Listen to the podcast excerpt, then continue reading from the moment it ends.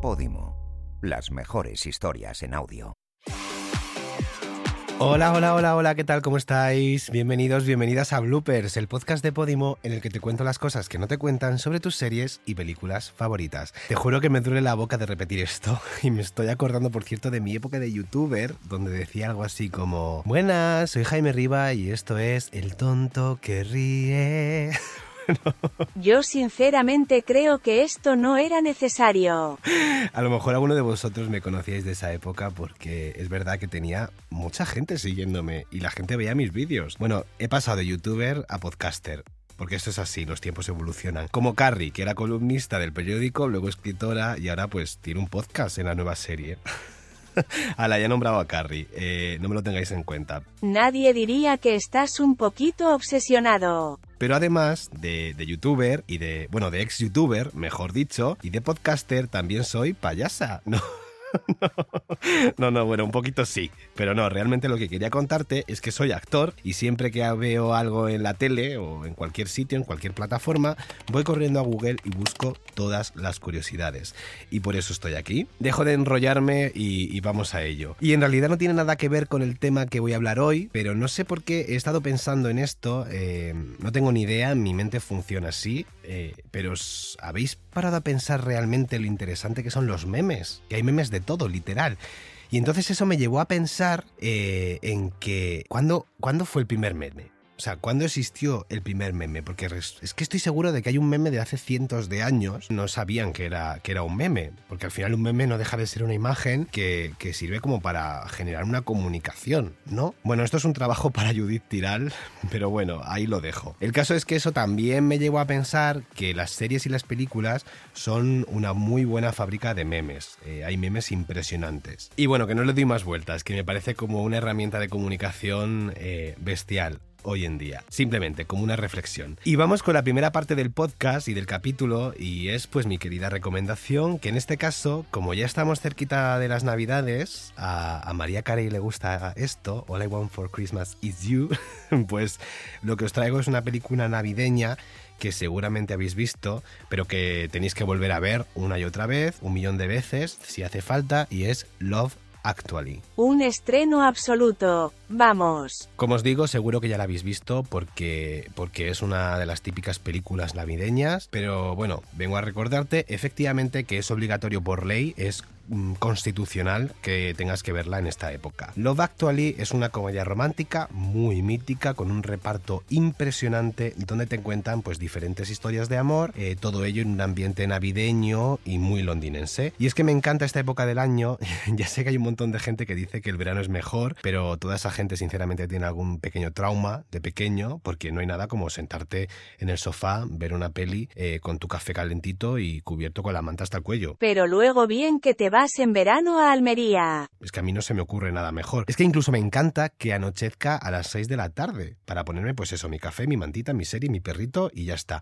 Ah, por cierto, hablando de, Navidad, Lindsay Lohan ha estrenado una peli navideña que seguro que es un truño que no he visto, pero bueno, eh, no sé ni cómo se llama. Yo la voy a ver seguro porque Lindsay Lohan siempre es bien. Y dicha la recomendación, que por cierto, eh, ya hay gente que me ha dicho que las está viendo todo lo que estoy recomendando, que en realidad no es, no es porque yo me sienta ningún gurú ni nada, sé que lo hacéis porque sois tan vagos que no sois capaces ni siquiera de pensar por vosotros mismos que ver. Pero bueno, a mí me sirve. Un día me voy a ir apaleado de aquí, os lo digo en serio. Vamos directamente al tema que os he traído hoy, que es una serie que he nombrado mil millones de veces en este podcast y que en su momento fue la serie más cara de la historia de Netflix. Más que nada porque en ese momento Netflix era una especie de cigoto y fue una de las primeras series de Netflix a nivel internacional. Pero aún así eh, había mucho presupuesto y creo que, que, bueno, que sigue siéndolo hoy en día una de las series más caras. La serie de la que vamos a hablar y la que os voy a contar las curiosidades hoy se llama The Crown y es una serie que he visto muchas veces, que la ha visto mucha gente, Pero también hay muchísima gente, y esto por lo menos me ha pasado con mis amigos, que vieron la primera, la segunda temporada y se han ido desenganchando. Y para mí esto es un error, porque aunque la primera y la segunda temporada es muy buena, mejora muchísimo y la tercera y la cuarta ya son maravillosas. Más que nada porque deja de centrarse como en la problemática de Isabel II y pasa a contar la problemática de la familia y, cuenta pues eh, momentos históricos de Reino Unido que no conocemos y que nos ponen los pelos de punta. Además tengo que decir que a mí la familia real británica me encanta, a pesar de que soy consciente de que son unos sinvergüenzas,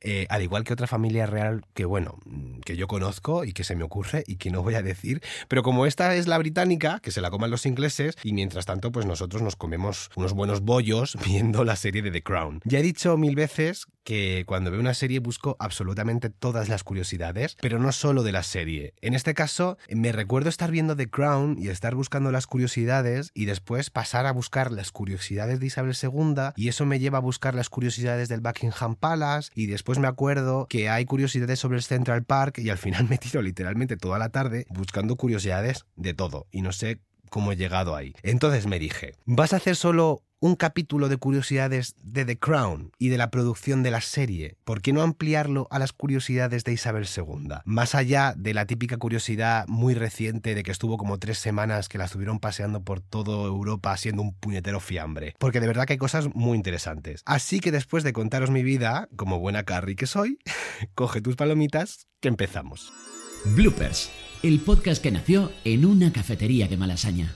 Voy a mezclar, como os digo, datos de la serie y de la producción, con datos reales de Isabel II, porque de verdad hay plancha para rato. No sabéis lo que me ha costado. Resulta que ya os he dicho que The Crown es una de las series con más presupuesto de la historia de Netflix. Y es que ha llegado a costar una sola temporada 130 millones de dólares. Es decir, unos 13 millones por capítulo. Igualito que tú que me tienes aquí gratis. Puede sorprender, pero joder, es que hay que pensar que para representar la vida de Isabel II, que ya tiene una vida no precisamente barata, pues lógicamente hay que meter mucho dinero. Por lo que he estado leyendo, el hecho de que la serie se encareciese tanto fue porque tuvieron que construir la gran mayoría de decorados ya que tenían prohibidísimo rodar en el Buckingham Palace. A ver, que construir un decorado siempre es caro, por ejemplo, en la que está vecina, pues ha sido muy caro, ya os lo digo yo. Pero realmente no es, no es tan caro construir mi piso de 40 metros cuadrados en la serie a construir literalmente el Buckingham Palace, que es que tenía unas galerías para que pudiera literalmente Lady Di patinar. O sea, es una puñetera locura. Ya sabemos que, que el principal trabajo de Isabel II es ser reina, ya está, soberana y jefa de Estado de Reino Unido y de los países de la Commonwealth, que me encanta decir esto de la Commonwealth. Es que realmente tendría que hacer el podcast hablando como la señora Doff en plan, oh, mis queridos querubines. no, no, no, perdón, perdón, perdón. Esto no está en guion, pero es que yo soy así, que estoy un poco loco.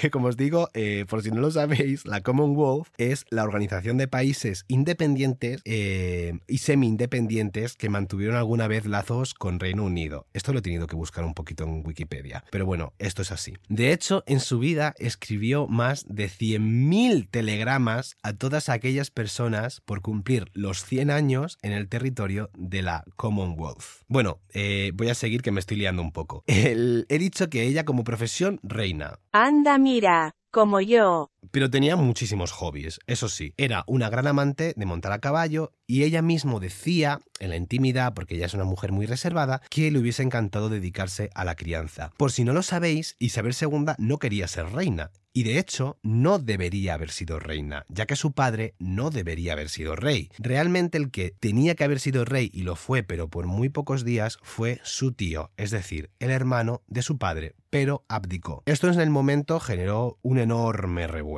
y desestabilizó bastante la corona. El caso es que Isabel II no tuvo elección para ser reina o no, porque a la más mínima oportunidad de rechazar el papel de reina, podría haber desestabilizado otra vez a la corona. Además de los caballos, era una gran amante de los perros corgi. ¿Se dice corgi? Con lo fácil que es decir chihuahua. Creo que sí. Llegó a tener más de 30 y todos ellos descendientes de la misma perra que le regalaron cuando era pequeña. Pero entre los animales de Isabel II no solamente había caballos y perros. Resulta que Isabel II es dueña de todos los cisnes del río Támesis que cruza Londres. Cuando yo leí esto me quedé de piedra, pero claro, pensaba que era como una especie de mera formalidad, no como algo significativo, tipo, ala, la reina Isabel II, todos los cisnes del río Támesis para ti. Pero es que no, es que va más allá. Todos los cisnes del río Támesis están censados por una persona que la llaman algo así como la Royal Swan Keeper. Es decir, como el guardián real de los cisnes, que suena un poco como ridículo, ¿no? Como de película de Disney. Si te paras a pensarlo, es una locura, pero bueno, mm, puede tener algo de valor el hecho de que haya alguien cuidando de los animales del río. Pero no solamente eso, sino que todos los mamíferos acuáticos, delfines, ballenas,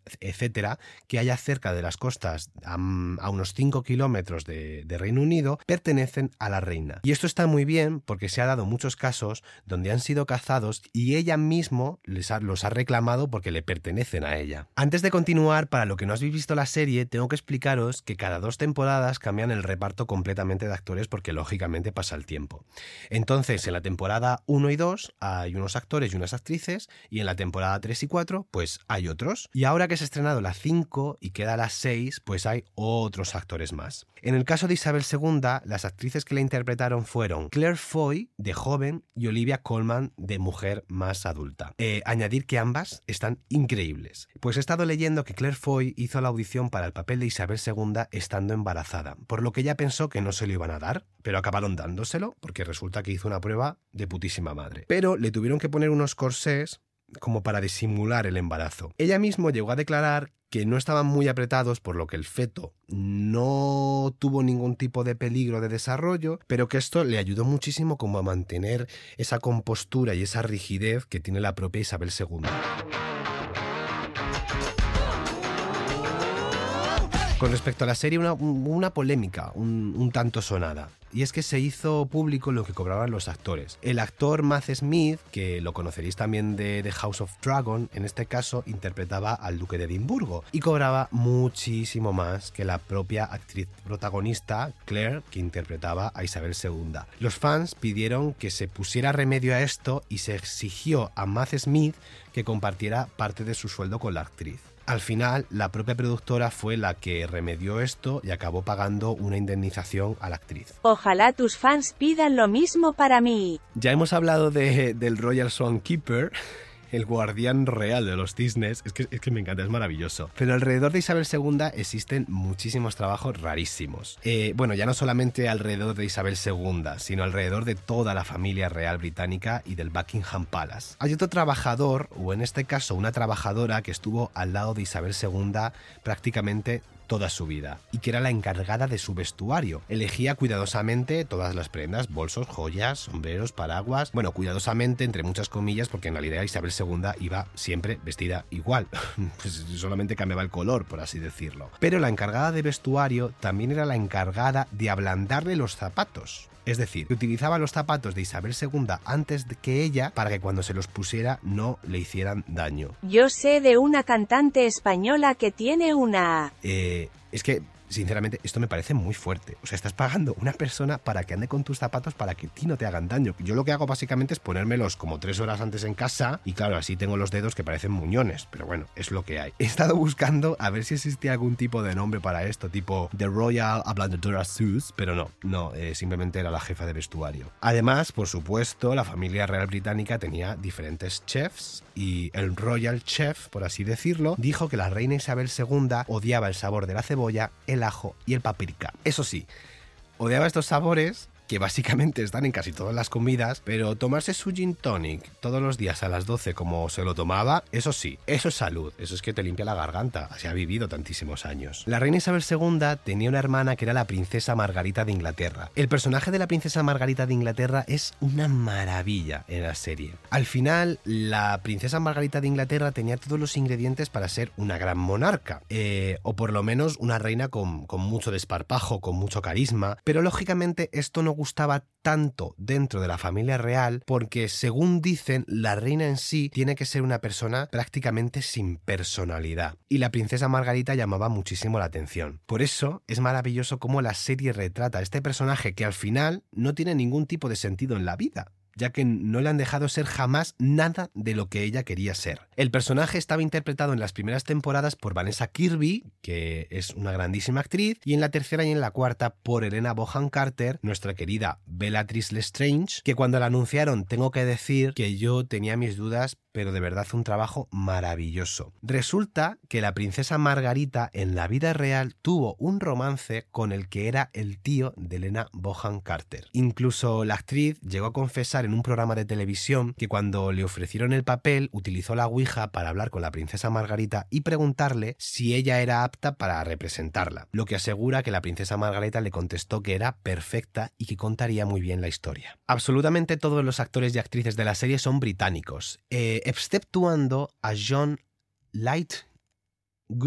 Venga Jaime, que tú puedes. ¿Era algo así? Lightgrove, bueno, es el actor que interpreta a Winston Churchill. Esto es muy común en los rodajes anglosajones. Pasa también en Harry Potter, donde la mayoría de los personajes eh, que pertenecían a Hogwarts eran de Reino Unido, mientras que en las películas que se desarrollan en América o en Estados Unidos, pues son personajes de allí, autóctonos. Supongo que tiene que ver con el acento y con la forma de ser. Esto en España no pasa mucho. Puedes ver a un actor andaluz interpretar a un vasco o a un catalán interpretar a un gallego. Y ya por último contaros una cosita que se ha adaptado bastante en la serie en la temporada 4, creo que es la 4, se viene spoiler, pero bueno, a ver, esto es historia. No se puede considerar spoiler.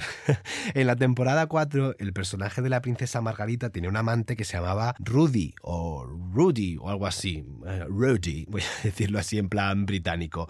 En la serie dan a entender que la relación entre ellos dos muy fugaz, pero en realidad la princesa Margarita duró ocho años con su amante. Esto, como os podéis imaginar, eh, fue un escándalo en la época, pero a la princesa Margarita le daba igual, mm, cosa por la que realmente la admiro. Y hasta aquí las curiosidades más interesantes sobre The Crown, nuestra querida Isabel II, eh, God Save the Queen, bueno, parece ser que no mucho, y sobre la familia real británica. Como he dicho al principio, em, es que soy muy fan de la serie y considero que está muy bien hecha y creo que es una de las grandes obras que ver actualmente. Es cierto que mejora muchísimo con el tiempo. La temporada 3 y 4 es que es una delicia y que ya digo que no es que la primera y la segunda sean flojas, pero bueno, es que se centran mucho más en eso, en la historia de la familia, que no deja de ser un culebrón maravilloso con muchísima categoría y con muchísima clase. Y por eso la he disfrutado tanto, porque es que te muestran la realidad de una familia que no deja de ser una familia formada por personas normales, con sus miserias, pero que en esta vez pues están muy alejados de la realidad. Y habrá gente que salga en defensa de ellos diciendo que no, que son personas cercanas, pero que es que pues no lo pueden mostrar y que no, señores, viven en su burbuja y no pasa nada, es la realidad, o sea, ellos no saben realmente lo que es el mundo del día a día. De hecho,